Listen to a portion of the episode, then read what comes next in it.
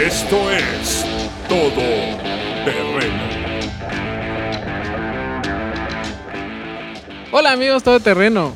Iniciamos la tercera temporada. Estamos felices porque ya llevamos dos temporadas hablando de diferentes temas y sé que es una charla entre amigos, pero nos ha hecho crecer mucho.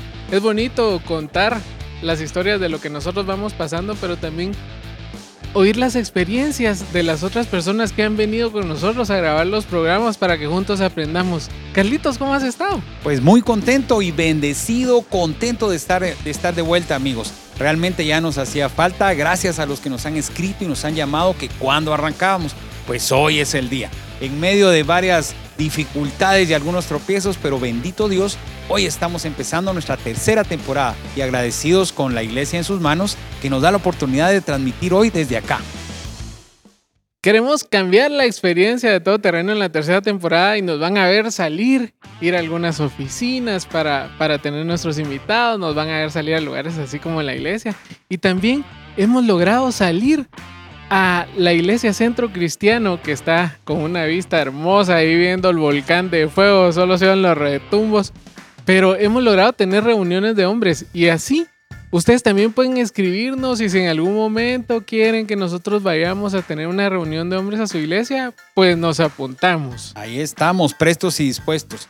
Amigos todoterreno, eh, no han sido tiempos eh, tan fáciles realmente desde el marzo, marzo de 2019 hemos estado siendo eh, sometidos a experiencias diferentes, cosas que no pensamos que podríamos superar. Yo recuerdo cuando empezó todo este rollo de la pandemia, Eduardo, uno decía, ¿qué sigue? ¿Qué sigue? Y de eso para acá, pues ya han sido años. Pero en medio de todo nos hemos podido ir adaptando. Literalmente a nuestra vida ha cambiado en todo sentido, la forma de, ir de compras, la forma de estudiar, la forma incluso de, asistir a la iglesia o, verlo por forma virtual. Entonces nos hemos ido adaptado.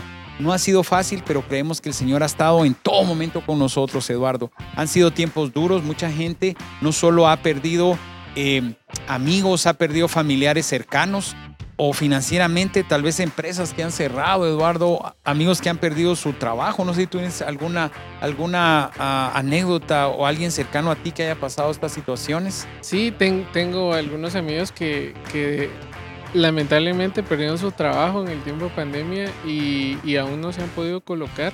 Están haciendo, eh, yendo a vender cosas y, pudiendo salir en, lo, en lo que se va pudiendo. La verdad es que creo que encima de todo esto han logrado ver la mano de Dios de que a mí, a mí me admira mucho la, la parte de la palabra donde dice que los lirios del campo son bonitos y se visten ni a un Salomón con todo su dinero, sabiduría y todo lo demás se puede vestir tan bonito con los lirios del campo. O, la comida de las aves, ¿verdad? O sea que siempre hay un, hay un árbol donde está disponible el alimento para ellos y creo que, que nosotros también tenemos que confiar en que no va a faltar alimento en nuestra casa, De que el Señor, de que el Señor nos ama tanto que por eso nos ha permitido vivir. Y creo que, que han sido tiempos donde el Señor nos ha invitado a acercarnos más a Él. Realmente yo creo que sin eso, Eduardo, no vamos a poder salir. Y amigo, todo terreno. El, tema del, de, hoy, el tema de poder platicar, es poder darnos ánimo. No solamente ah, vamos a estar todo bien y vamos a gritar tres veces, soy positivo, todo está bien, no pasa. No, o sea, el problema lo tenemos. Pero hoy que me levanté muy temprano a, a orar y leyendo la palabra, en Juan 16, 33. Hay diferentes versiones, Eduardo, pero me encantó eh, en, la, en la nueva traducción viviente que lo, da tan explícito, donde dice, eh, Jesús le habla a sus discípulos, y hay que leer los versículos ah, que anteceden al, al 33, pero Jesús está platicando con sus discípulos y les dice, estas cosas os he hablado para que en mí tengáis paz. En el mundo tendréis aflicción, pero confiad, yo he vencido al mundo. ¿Y sabes qué me emocionó más de esto, Eduardo? Primero, que, no nos tendría que extrañar que los tiempos son difíciles. Hace, hace eh, dos años que la pandemia. Hoy, ¿qué es el problema? La guerra, Ucrania, combustible, incrementos. Ya salimos de todo el tema de enfermedad aparentemente, pues ahora la angustia es económica. Problemas vamos a tener. Pero cuando Jesús les está explicando a sus discípulos esto, Él les dice como a, la mitad del capítulo, eh, les explica y les dice, es necesario que yo me vaya y les conviene que yo me vaya para que venga el consolador que es el Espíritu Santo. Y esto me emociona, Eduardo, ¿sabes por qué? porque el Espíritu Santo está aquí con nosotros, está allá contigo. Si tú vas en tu carro, nos estás escuchando en el gimnasio, o estás en tu casa meditando, o tal vez estás preocupado, amigo todoterreno, siente el abrazo del Señor, porque el Espíritu Santo está allá contigo y está aquí con nosotros. Ahora, entrando en materia. Me imagino que todos hicimos eh, pues nuestros planes para este año. Tú tienes tus Pues, propósitos, tus metas, yo tengo los míos. Ahora la gran pregunta del año. ¿Cómo vamos con nuestros planes del 2022? Eh, plasmamos una frase que me encantó que decía, una meta sin planeación es pura ilusión. O sea, nosotros nos podemos dar rollo, amigo todoterreno, Eduardo, Pedrito, de, de, de ponernos ciertas metas. Por ejemplo, las clásicas, las, las, las top two. Una, Bajar de peso. bajar de peso. Esa es la... Ok, qué bueno que tomamos la decisión, pero ¿cómo? Vamos a buscar un nutricionista, vamos a hacer ejercicio, vamos a salir a caminar. Díganos el plan que tiene para bajar de peso. Y la segunda, la segunda clásica es quiero acercarme al Señor. Así es. Gloria a Dios que tenga que tengamos Voy a ese anhelo. madrugar para orar. No, y que voy a orar tanto. Pero dígame, ¿cómo se va a acercar a Dios? Voy a leer la Biblia en un año, en un año voy a orar 10 minutos al día o, o voy a ayunar una vez al mes, como sea su plan. Plásmelo. La palabra nos dice en Habacuc, escribe la visión en tablas para que el que la lea Correcto. corra atrás de ellas. Pero la palabra de hoy, el tema de hoy fundamental es el perseverar. ¿Qué me puedes decir, Eduardo, de perseverar? Segunda de Tesalonicenses 3:5 dice que el Señor les guíe el corazón a un entendimiento total y a una expresión plena de amor de Dios y a la perseverancia con paciencia que proviene de Cristo. ¿Qué significa perseverar? Perseverar significa mantenernos firmes, mantenernos constantes.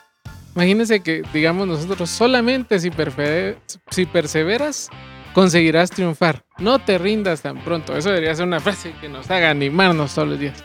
Pero también es un acto de mantenernos constante y practicando una doctrina y cumplimiento de un deber. Entonces cuando vemos perseverar es algo que debemos tener en nuestra vida.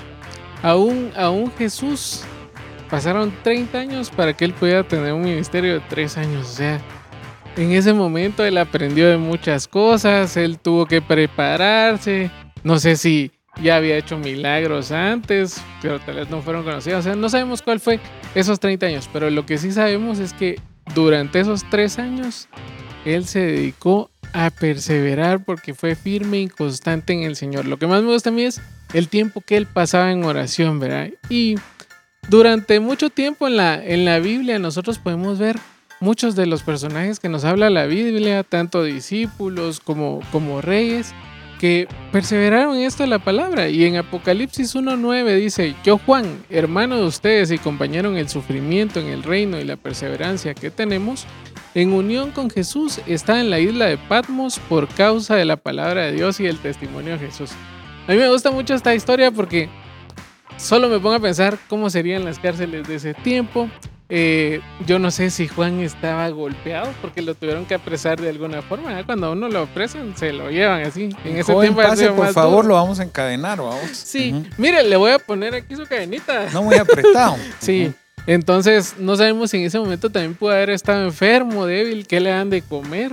O sea, hay muchas situaciones que él podía estar viviendo, sin embargo, él manifestó la firmeza del Señor, siguió firme en él y logró ver cielos, logró ver visiones y un ángel a verlo para ver cosas que, que nadie más había visto. Entonces, a mí me gusta eso porque se cumple lo de Gálatas 6.9 que dice, así que no nos cansemos de hacer el bien, porque a su debido tiempo vamos a cosechar. No nos demos por vencidos.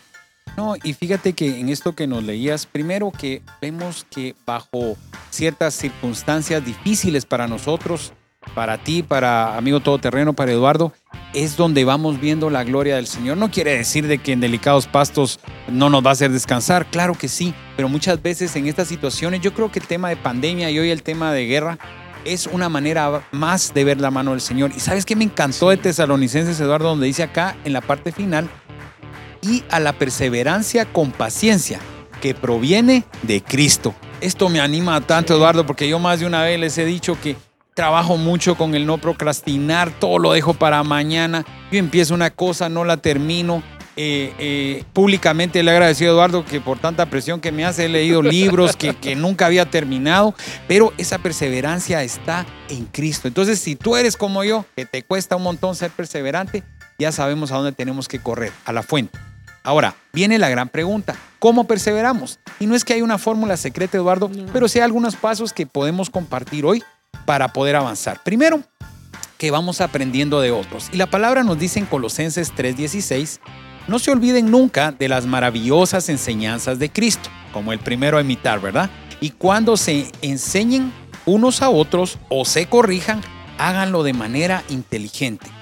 Canten salmos, himnos y cantos espirituales, gran, dando gracias a Dios de todo corazón.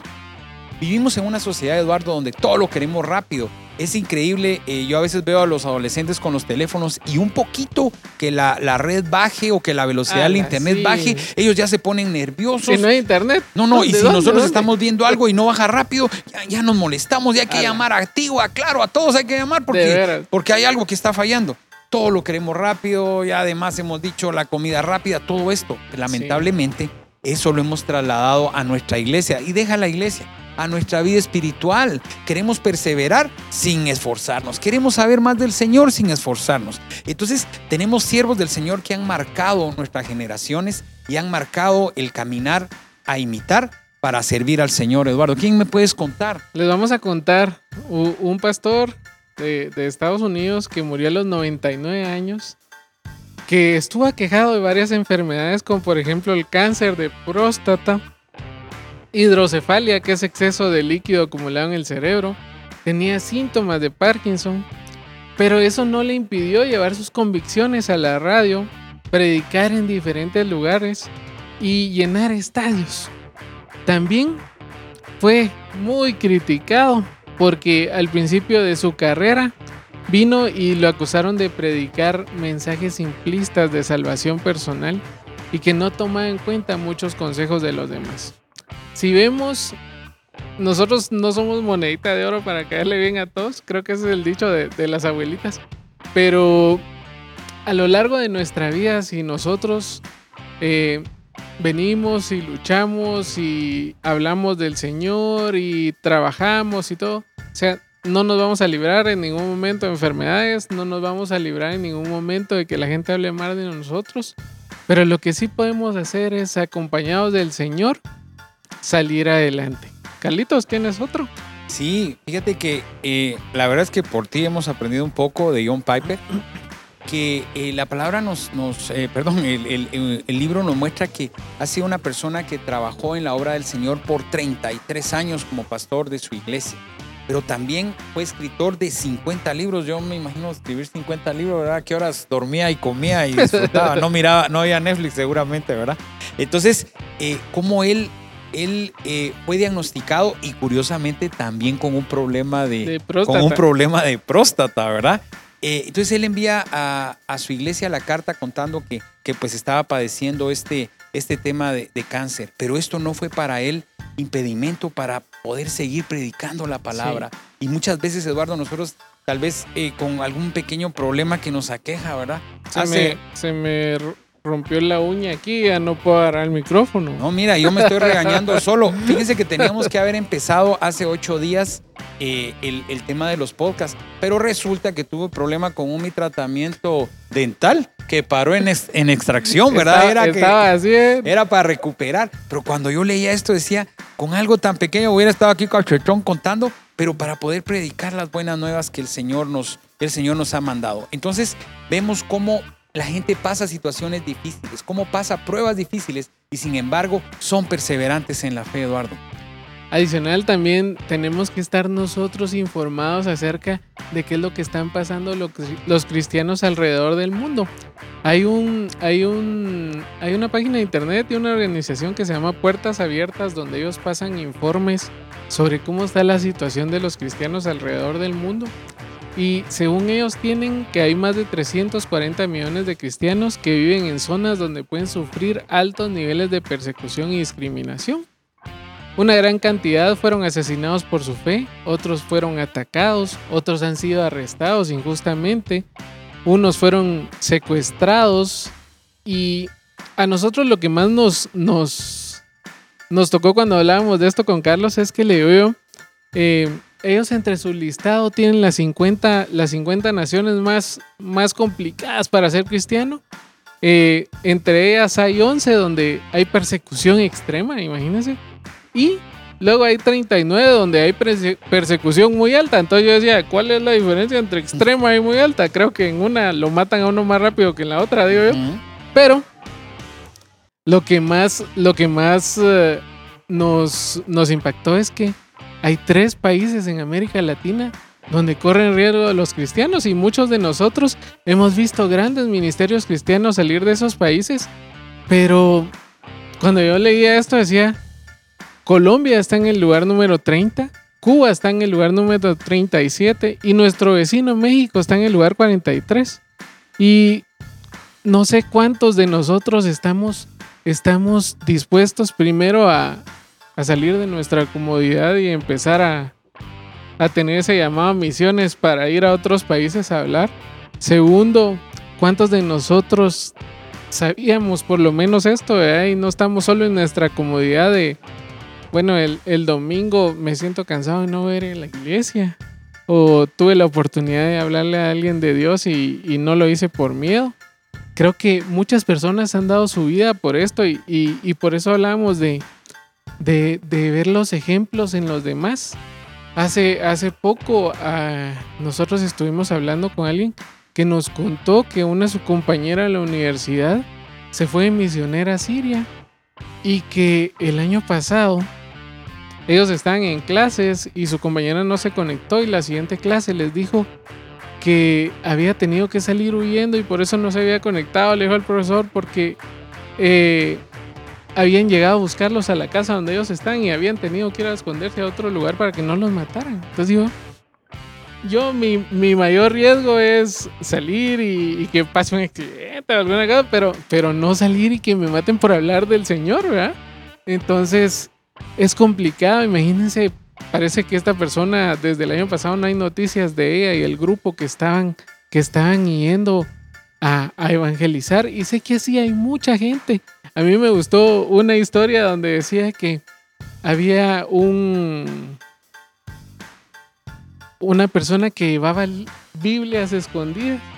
Se subía en un tren en China y las iba arrojando por la ventana y había gente esperando para recoger las Biblias que él iba tirando y primero tenía que pasar por el aeropuerto y meter las Biblias y si lo encontraban lo mataban o lo metían en la cárcel un montón de años.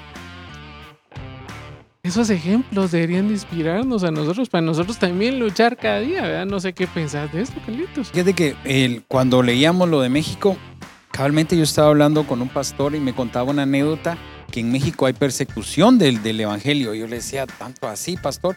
Y él me explicaba que eh, él iba pasando, no me recuerdo muy bien si fue la frontera, eh, la que está acá entre Guatemala y Tapachula, o si era la de arriba, ¿verdad? Para los estados. El asunto fue que el pasaporte decía pastor. Cuando la gente de migración vio que decía pastor, le dijo, no se lo voy a sellar, usted va, va a pasar y lo van a agarrar por indocumentado. Y él me contaba que siempre el Señor orando dentro de la iglesia que lo había invitado a predicar, había una persona que estuvo mucho tiempo en el tema de migración y lo ayudó para los sellos, ¿verdad? Y él pudiera pasar. Entonces él me decía, así como esa, hay muchas anécdotas. Entonces nosotros no, no, no imaginamos lo difícil que es predicar la palabra. Entonces el tema es, si usted aquí tiene toda la oportunidad, amigo, nosotros tenemos toda la oportunidad, ¿qué estamos esperando para poder llevar el mensaje de salvación? Ahora, el poder perseverar en la palabra también requiere tiempo, muchas veces sacrificios financieros, sacrificios empresariales. Y tú tienes una historia muy inspiradora, Eduardo, con el tema de los sacrificios empresariales. Sí, yo le estaba contando a Carlitos que estoy leyendo un libro de David Green. Eh, eh, está en inglés, en español se llama Regalándolo todo y recuperándolo todo de nuevo, la forma de vivir generosamente.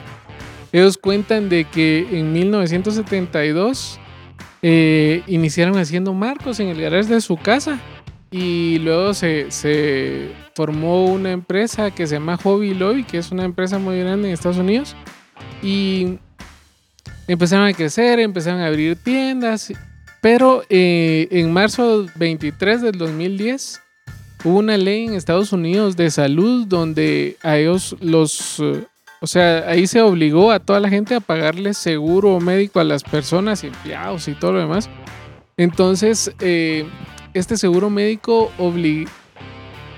obligaba a las empresas a que se pague el seguro, pero mientras el seguro cubría no solo problemas de salud, sino que también inclusive a, cubrir medicamentos para abortos y, estas situaciones. Entonces ellos, como tenían principios cristianos, dijeron, nosotros no podemos prestarnos a esto y era una obligación del gobierno. Si ellos no lo hacían, iban a incurrir en una multa de 1.3 millones diarios. Entonces ya se imaginan, o sea, ¿Cómo, hablando de recursos, dinero, ¿cómo bolsa. estaría esta persona pensando en, bueno, no sé cuántos meses podían cubrir ellos pagando esta cantidad, pero, o sea, ahí se iba todo el patrimonio de la familia. Entonces él juntó a toda su familia.